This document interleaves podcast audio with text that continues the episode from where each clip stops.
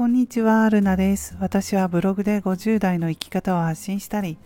Kindle 電子書籍では主に主婦の在宅ワークについて出版しています。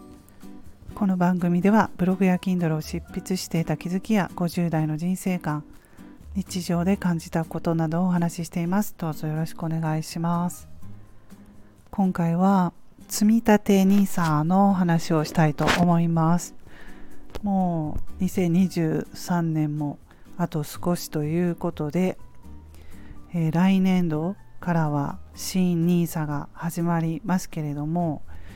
私は積立 NISA を2020年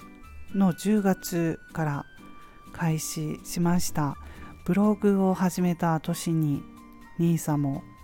あのネットから情報をいろいろ得まして NISA やった方がいいなと思って始めまして2020年10月からなのでね2023年12月ということで3年ぐらい経ちましたけれども、えー、12月現在今久しぶりにね楽天証券のはいあのパソコンでね楽天証券にログインして見てるんですけれどもプラス26万円ぐらいですね。はい約26万円。正確に言うと26万1307円ということで増えています。こんな感じで増えています。NISA ね始めようかどうか迷っている人の参考になればと思ってちょくちょくあのスタイフでも積立 NISA のことを話してきたんですけれどもまあ投資は自己判断になるのでね元本保証されているわけではないから迷う人もいるかと思いますけれどもね私も最初はどうしようかなと思いながら迷ってはいまあ始めたわけなんですけれども始めてね早く始めてよかったなと今では思っています、え、それであの娘も社会人に今年からなりましたのでまあ、やっと娘もあの積立 NISA 講座を開設することができましたので新 NISA が始まるということでね娘もあの投資を始めることになります。まあ、あのうまくねその講座開設がスムーズにいかなかったんですよ。まあいろいろとうん、まあありましてね。なかなかね本人だけではね、うん、娘だけでは上手にね講座解説ねできなかったので、うん、私もちょっと手伝ってやっと半年ぐらい解説する講座解説するとか言って半年ぐらい経ってやっとね、まあ、できたのでこれからどういう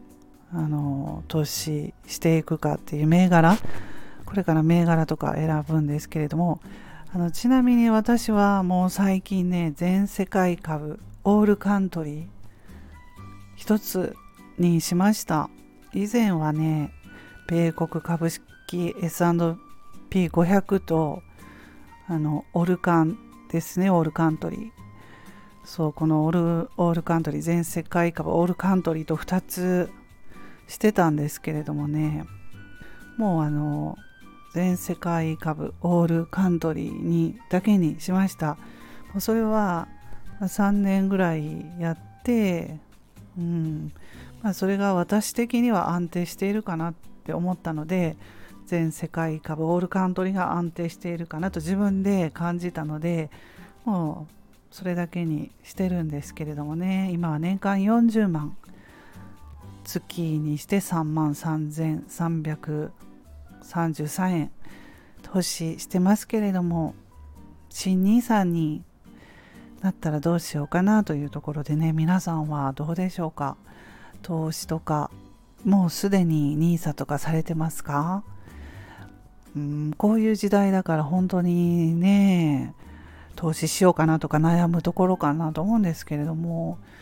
まあ、本当に物価もねどんどん上がってスーパーに行くともう本当にねあの値段が上がっていてびっくりしてますよね。どんどん上がってますよね。まだ上がるかなと思うんですけれども、うん、そしてなんかね年金はどんどん当てにならないようなことを情報をね聞いてますしね。えうん、もう個人で考えていかないと貯金したり老後のね老後の資金ですね。私50歳なので年金当てにならなかったらこういうふうに NISA 投資したりとか貯金とか、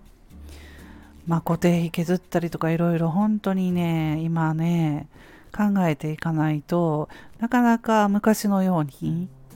うん、いかないなっていうところで悩んでいますけれども皆さんはどうでしょうか？投資とかしようかなとかいろいろねこれからの時代に備えてやっておられますでしょうか？はい。ということで今日は積み立て NISA について話してみました。最後まで聞いていただきましてありがとうございます。それでは今日も素敵な一日をお過ごしくださいませ。また次回の配信でお会いしましょう。ルナでした。